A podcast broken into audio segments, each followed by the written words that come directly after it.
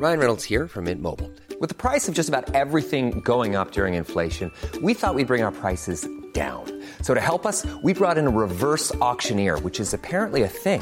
Mint Mobile unlimited premium wireless. Ready to get 30, 30, bit to get 30, bit to get 20, 20, 20, bit to get 20, 20, bit to get 15, 15, 15, 15 just 15 bucks a month. So, Give it a try at mintmobile.com slash switch.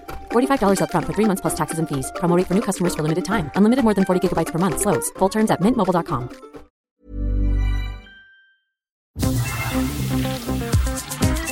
Eilmeldung. Der Newsflash mit Ari Gosch und Claudia Jakobshagen. Mein Mann ist an Corona verstorben, ich war im Krankenhaus und jetzt halte ich mich von meinen Enkeln fern, weil ich Angst habe, dass die aus der Schule was nach Hause bringen und jetzt fahre ich auf den Friedhof. Das ist so unmöglich, was hier passiert. Das, das dürfte nicht sein. Ich fühle mich furchtbar. Mein Leben ist ein Scherbenhaufen. Alles nur, weil sich auch keiner dran hält. Die Verzweiflung der alten Dame aus dem Erzgebirgskreis mit der deutschlandweit höchsten Inzidenz von sage und schreibe 2006 wird in den ARD-Tagesthemen konterkariert von den beiden Jugendlichen Celine Hoppe und Vincent Fritsch. Naja, ich halte von dem ganzen Corona überhaupt nichts. Ich sehe das genauso. Also ich finde es auch völlig übertrieben. Das sind vermutlich die jungen FDP-WählerInnen. Versuchen sich doch offensichtlich vor allem die sogenannten Liberalen zurzeit als der gemäßigte Arm der SchwurblerInnen zu verstehen. Was logisch ist, denn beide handeln im Interesse des Großkapitals. Wundert sich noch irgendjemand, dass Deutschland bald Corona-Weltmeister ist? Nur die USA verzeichnen laut dem ARD-Magazin Kontraste mehr Neuinfektionen pro Tag. Wer denkt da nicht an den Nazispruch vom angeblich deutschen Wesen, an dem die Welt genesen soll? Es wird immer klarer. Kaum eine Bevölkerung der Welt kann sich auf ihre Regierung verlassen. Und so handeln die Leute selbst. In den Slums der armen Länder lehnen kaum Leute Impfungen als einzigen möglichen Schutz ab. Die von den Regierungen nicht geschützten Regenwälder werden nicht nur von Indigenen, teils mit Waffengewalt verteidigt. In Indien, Südamerika und Polen lassen sich immer weniger Frauen ihre Unterdrückung gefallen, sowie weltweit in immer mehr Berufen im Zuge der MeToo-Aufklärungswelle. Über eine umfangreiche Proteststudie der Friedrich-Ebert-Stiftung gemeinsam mit der Columbia University berichtet im Berliner Tagesspiegel Michael Bröning, Leiter der Stiftung in New York.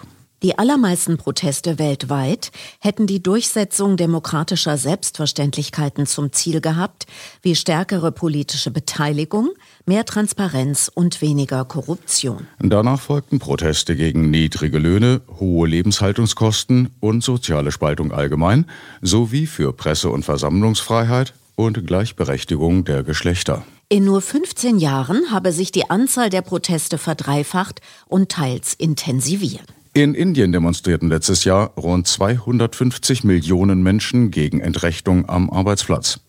Ebenfalls Millionen gegen in den USA bei den Black Lives Matter Demonstrationen auf die Straße, in Brasilien gegen den rechtsextremen Präsidenten Bolsonaro. Obwohl 80 Prozent aller Demonstrationen gewaltfrei geblieben seien, seien fast zwei Drittel der Proteste auf Repressionen gestoßen wie Verhaftungen, Verbote oder Gerichtsverfahren. Dennoch waren der Studie zufolge in knapp 42 Prozent der Fälle die Proteste erfolgreich.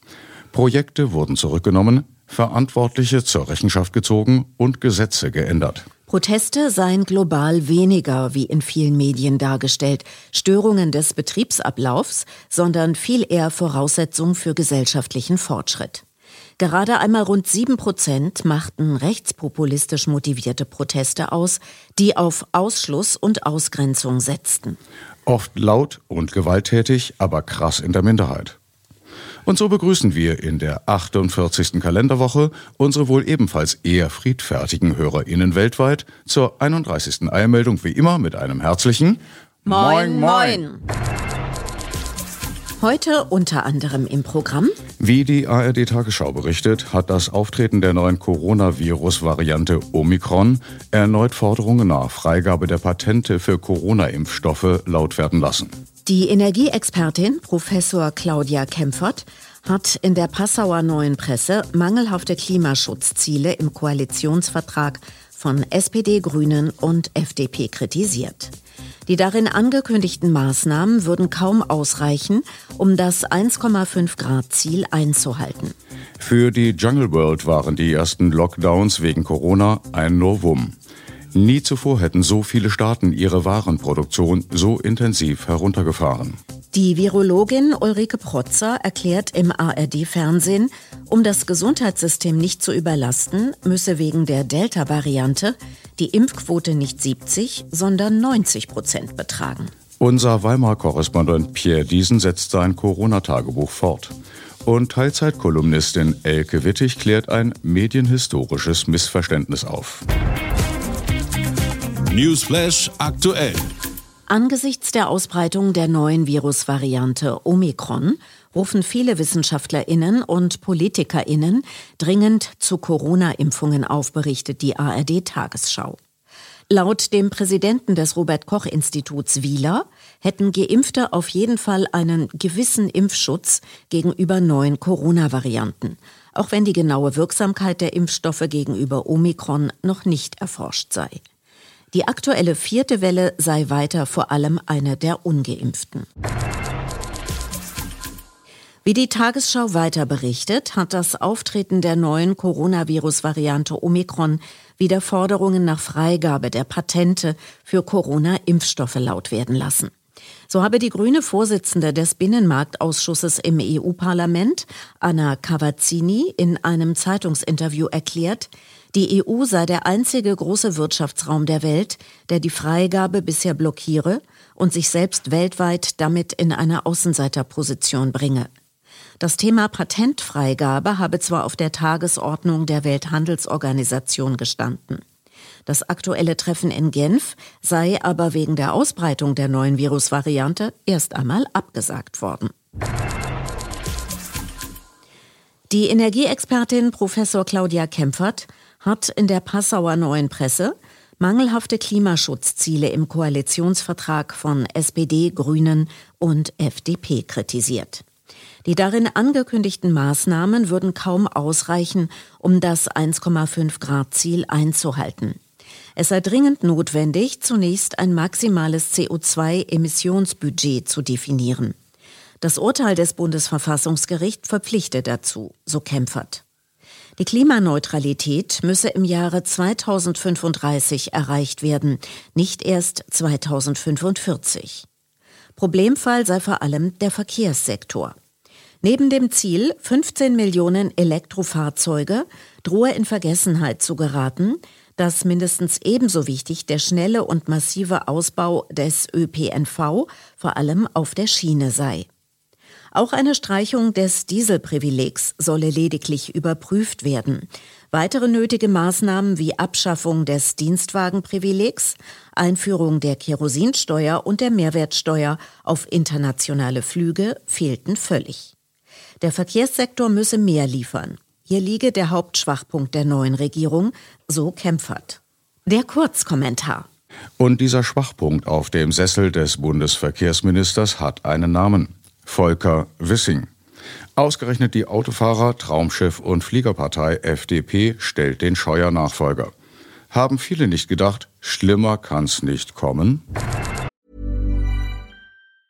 It's that time of the year. Your vacation is coming up. You can already hear the beach waves, feel the warm breeze, relax, and think about work. You really, really want it all to work out while you're away. Monday.com gives you and the team that peace of mind. When all work is on one platform and everyone's in sync, things just flow wherever you are. Tap the banner to go to Monday.com.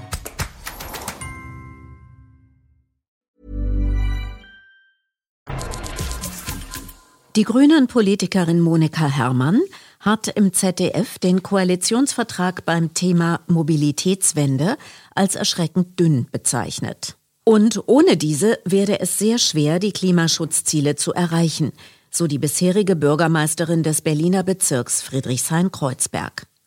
Der Verkehr sei für fast 30 Prozent der gesamten CO2-Emission der EU verantwortlich. Davon entfielen 72 auf den Straßenverkehr.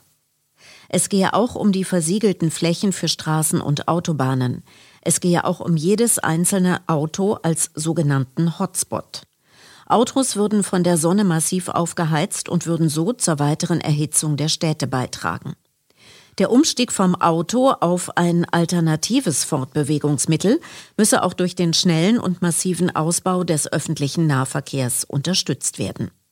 Zudem finde sich zur finanziellen Begünstigung des Autos im Koalitionsvertrag nichts. Prima Klima.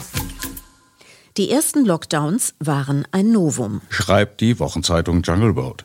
Nie zuvor hätten so viele Staaten ihre Warenproduktion so intensiv heruntergefahren mit dem Ergebnis sauberere Luft, weniger Lärm, weniger Stress und mehr Ruhe. Zu Recht werde gefragt, was angesichts dieser Erfahrungen dagegen spreche, das Klima ebenso konsequent zu schützen, wie das Virus bekämpft werde. Die ernüchternde Antwort laute, das kapitalistische Wirtschaftssystem stehe in direktem Widerspruch zur Erhaltung der Ökosysteme. Zumindest im aktuellen Corona-Hotspot Deutschland wäre damit klar, dass wir die Klimaziele krass verfehlen würden. Aber weiter mit der Jungle World. Waldrodungen, Insektensterben und der Ausstoß viel zu großer Mengen von Treibhausgasen seien bekannt. Es werde aber nichts oder zu wenig dagegen getan. Das Geschäftsmodell des Kapitalismus beruhe darauf, sich um Raubbau an Ressourcen nicht zu kümmern.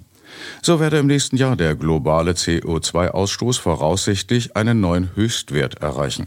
Ökologische Probleme könnten eben nicht mit derselben Herangehensweise gelöst werden, mit der sie verursacht wurden. Sowohl der Green Deal der Europäischen Union als auch die aktuell geplanten US-Investitionen in die ökologische Infrastruktur setzten weiter auf wirtschaftliches Wachstum mit der Folge eines größeren Verbrauchs natürlicher Ressourcen. Selbst wenn einige umwelt- und klimafreundliche Technologien sich durchsetzen sollten, wie grüner Wasserstoff in der Stahlproduktion, es würden absehbar nur solche sein, die rentabel sind. Und damit bleibt laut Jungle World trotz vieler guter klimapolitischer Vorhaben die kapitalistische Wachstumsdynamik erhalten mit ihrer unvermeidlichen Konsequenz, alles wird einverleibt und damit zerstört. Corona ohne Ende. Die Wissenschaftsjournalistin Mighty Nguyen Kim stellt in ihrem My Lab die teils idiotische Diskussion über Corona-Maßnahmen auf die Füße. Mit ihrem Käsescheibenmodell keine dieser Maßnahmen ist perfekt darin, Infektionen zu verhindern. Jede hat so ihre Mängel, ihre Löcher, wie eine Scheibe Käse. Aber je mehr Maßnahmen man kombiniert, also je mehr löchrige Käsescheiben man hintereinander schaltet, desto dichter ist das Ganze am Ende, also desto besser ist der Infektionsschutz.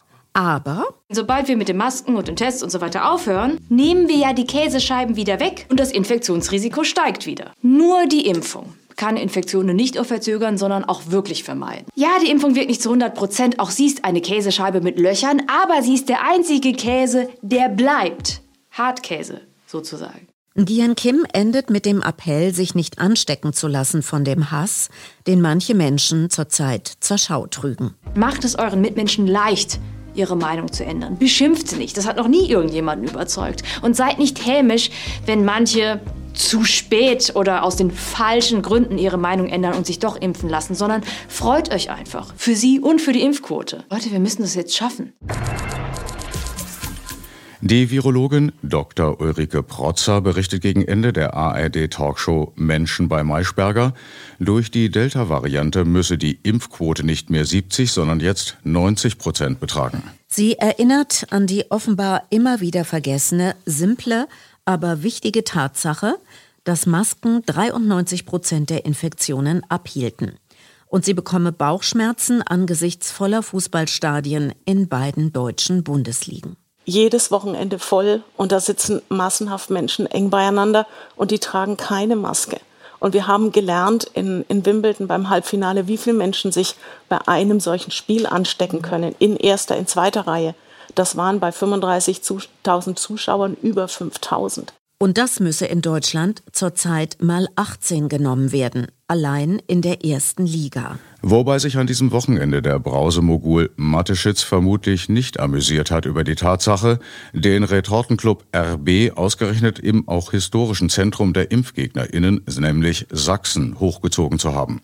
Denn in Leipzig fand am vergangenen Wochenende das erste sogenannte Geisterspiel der aktuellen Saison statt. Im Ex-Laschet-Land dagegen durften nach dem Karneval rund 50.000 im Stadion des ersten FC Köln ein weiteres Superspreader-Event feiern. National nicht egal. Darum also geht's der FDP, namentlich dem künftigen Justizminister Buschmann. Es wird ab dem 25. November, wenn es nach unserem Konzept geht, keine Lockdowns, keine Betriebsschließungen geben. Geschichte knallhart. Einen interessanten Aspekt der linken Mediengeschichte stellt unsere Teilzeitkolumnistin Elke Wittig vor. Die Geschichte der Jungle World ist so schnell erzählt, dass sie sich eigentlich jeder und jede merken können dürfte. Wir arbeiteten vor der Gründung dieser sympathischen kleinen Wochenzeitung bei einer Tageszeitung, die wir nach einem mehrwöchigen Streik schließlich geschlossen verließen, um die Jungle World zu gründen. So weit, so einfach. Eigentlich. Und doch wurde aus dem Wort Tageszeitung in eben jener Kolumne von wem auch immer Taz gemacht. So dass dort stand, wir hätten damals alle bei der Taz gearbeitet, was in der Kolumne einer Jungle World Mitgründerin eine erstaunliche Aussage ist. Haben wir nämlich nicht. Natürlich gibt es Einhörner und außer der Taz gibt es keine Tageszeitung oder so. Um welche Tageszeitung ging es denn? Naja, die mit den gleichen Initialien JW. Got it? Die Sau durchs Dorf. Frau Maischberger hat's in ihrer Talkshow in der ARD offenbar nicht gemerkt oder wollte es nicht merken, unter wem zumindest das Unterbewusstsein des künftigen FDP-Bundesministers Wissing eigentlich dienen möchte. Nicht diesem Ex-Pazifisten Scholz, sondern offenbar einem alten Wehrmachtsoffizier. Deswegen auch äh, den von künftigen Bundeskanzler Olaf Schmidt angekündigten Okay. Die personell vergleichsweise üppig ausgestattete Redaktion des ZDF-Satirikers Welke hat's natürlich auch gemerkt. Zu Gesundheitsminister Spahns schon fast legendärem, leider nicht gegenderten, kürzlich geäußerten Satz. Wahrscheinlich wird am Ende dieses Winters so ziemlich jeder in Deutschland wie, das wurde ja manchmal schon etwas zynisch genannt, geimpft, genesen oder gestorben sein. Der Kommentar des Publizisten Sascha Lobo in der ARD-Talkshow Menschen bei Maischberger. Das ist eigentlich nur äh, die Fortführung genau von Aussagen, wie ähm, dass äh, äh früher oder später sich alle infiziert haben werden und dass da noch so eine Portion Zynismus reinkommt, kann ja, ich ehrlich gesagt sorry, angesichts der Situation schon verstehen. Lobos Verständnis für Spahns Äußerung selbst wird Zynismus unterstellt, so dass er noch einmal betonen muss, zynisch sei er. Ich hätte auch gedacht, als äh, Mitglied des Bundestages kann man nicht ein paar Millionen für irgendwelche Maskendeals einstreichen, ungestraft. ja. Und es ging auch. Sport. Viel wurde in den vergangenen Wochen über den Fußballprofi Joshua Kimmich vom FC Bayern gesprochen, schreibt die Jungle World. Er sei wohl einer der prominentesten Menschen in Deutschland, die sich nicht gegen Covid-19 impfen lassen wollten. Kürzlich habe Kimmich erneut in Quarantäne gemusst und sei deshalb zum zweiten Mal für Münchner Bundesliga und Champions League Spiele ausgefallen. Werder Bremens Trainer Markus Anfang habe sich mit einem offenbar gefälschten Impfpass für einen anderen Weg entschieden. In das Geschäft der Impfpassfälschung seien auch Apotheken involviert. Die Corona-Warn-App und die App Kopfpass-Check hätten aber kürzlich ein Update vorgenommen, das digitale Impfpässe aus bestimmten Apotheken, die gefälschte Impfausweise ausgestellt haben, als ungültig ausweise. Das betreffe aber auch die von den betroffenen Apotheken ausgestellten echten Impfausweise. Die wirklich Geimpften müssten sich in einer anderen Apotheke einen neuen digitalen Impfausweis besorgen, so die Jungle World. Beef aus Weimar. Wie immer am Telefon Pierre Diesen. Corona-Tagebuch Staffel 3, Welle 4. Heute bekomme ich das Testergebnis, haben Sie gestern gesagt. Den Anruf der Praxis um 8.01 Uhr habe ich verpasst. Es gab am Vorabend das Weißbier mit dem Papst auf der Flasche. Ab halb neun habe ich die Praxis zurückgerufen. 19 Mal. Dann war die Schwester in der Leitung. Das Testergebnis ist doch nicht da. Sobald wir das Ergebnis haben, rufen wir an. Nein, erst am Montag vielleicht. Sie bleiben so lange zu Hause. Samstag, 20. November. Heute Morgen etwas Kopf und Nase vom Bier gestern, sonst aber gesund. Nachrichten von meinem Kontakt? sie hat wohl den Sohn des Lebensgefährten angesteckt, keine Symptome, er muss nicht zur Schule gehen und findet es toll. Ich habe beschlossen, mich bis zum Testergebnis in Selbstisolation zu üben. Quarantäne stört mich eigentlich nicht, solange mich keiner dabei stört. Mir geht's gut. Ich sitze mit Zigarette und Kaffee am Schreibtisch, schraube an zwei gewerblichen Texten und stelle mir vor, ich säße stattdessen im Sessel. Ein Fernseher würde Wetten das zeigen und neben mir fragte die Frau, woran denkst du gerade? Auf dem Fußboden stochert das Krabbelkind mit der Gabel in der Steckdose herum. Die Fünfjährige illustriert mit Wachsmalkreide Lenins ausgewählte Werke und der Teenager inhaliert Patex auf dem Klo. Nein, mir geht's gut. Montag, 22. November. Fünfter Tag in Quarantäne. Ich wartete auf das Testergebnis, verschickte inzwischen die Arbeiten vom Wochenende, fing neue an, erledigte Bürokram, spülte ab. Keiner rief an. Gegen Mittag machte ich mich auf Verlängerung und Elfmeterschießen gefasst und bat Volle, einen Freund, für mich einkaufen zu gehen. Um 16.46 Uhr kam endlich der Anruf. Der Test war negativ.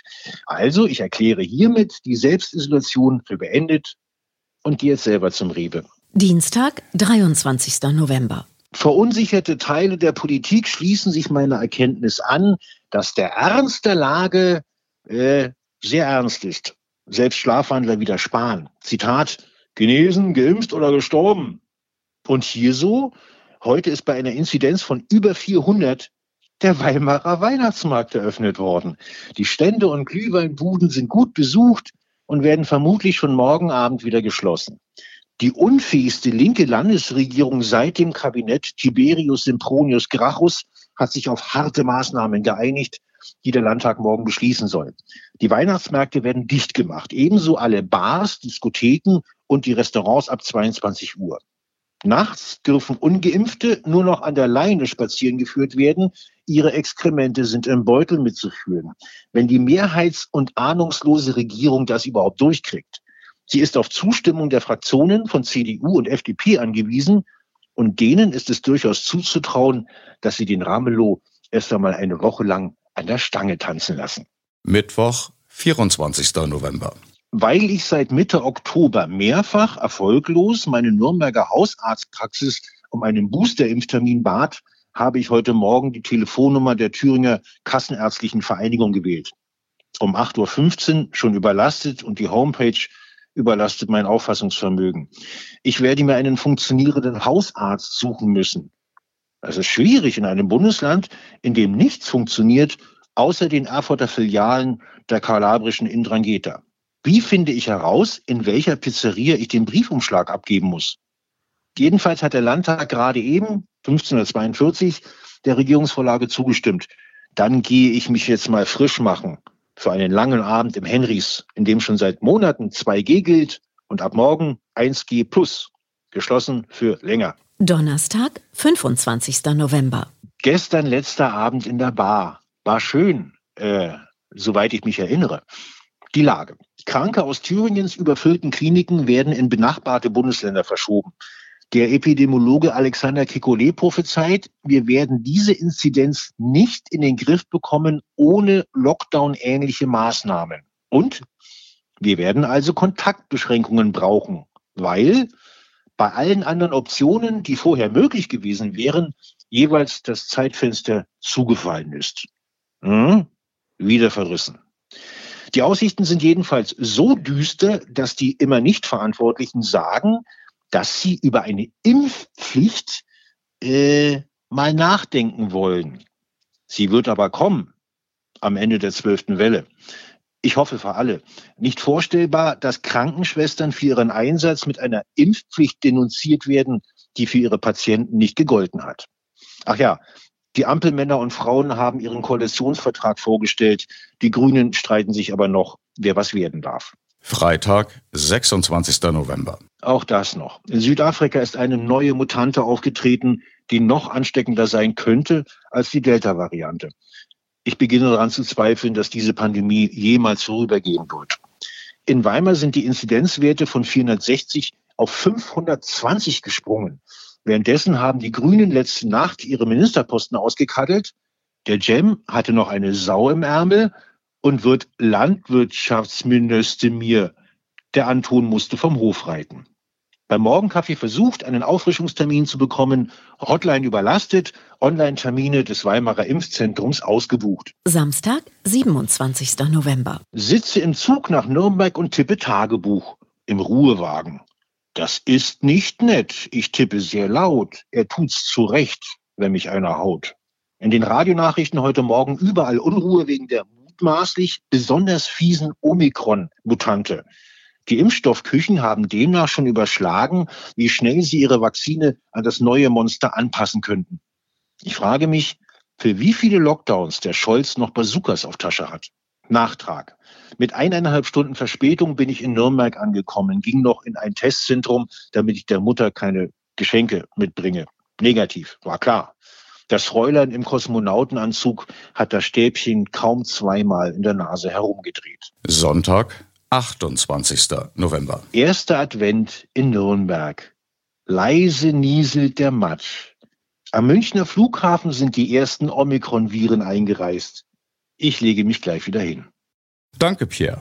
Nach eigenen Angaben als Kind in einen Topf Tupperware gefallen und daher unansteckbar.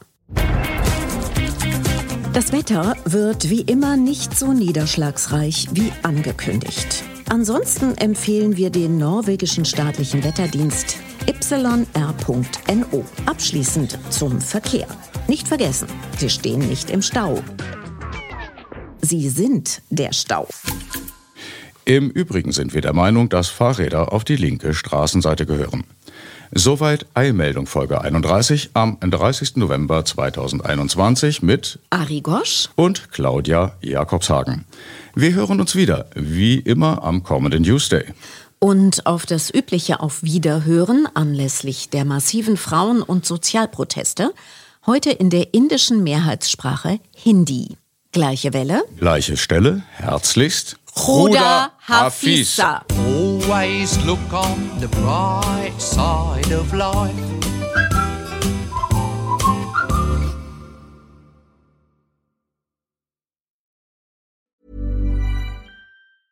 Even when we're on a budget, we still deserve nice things.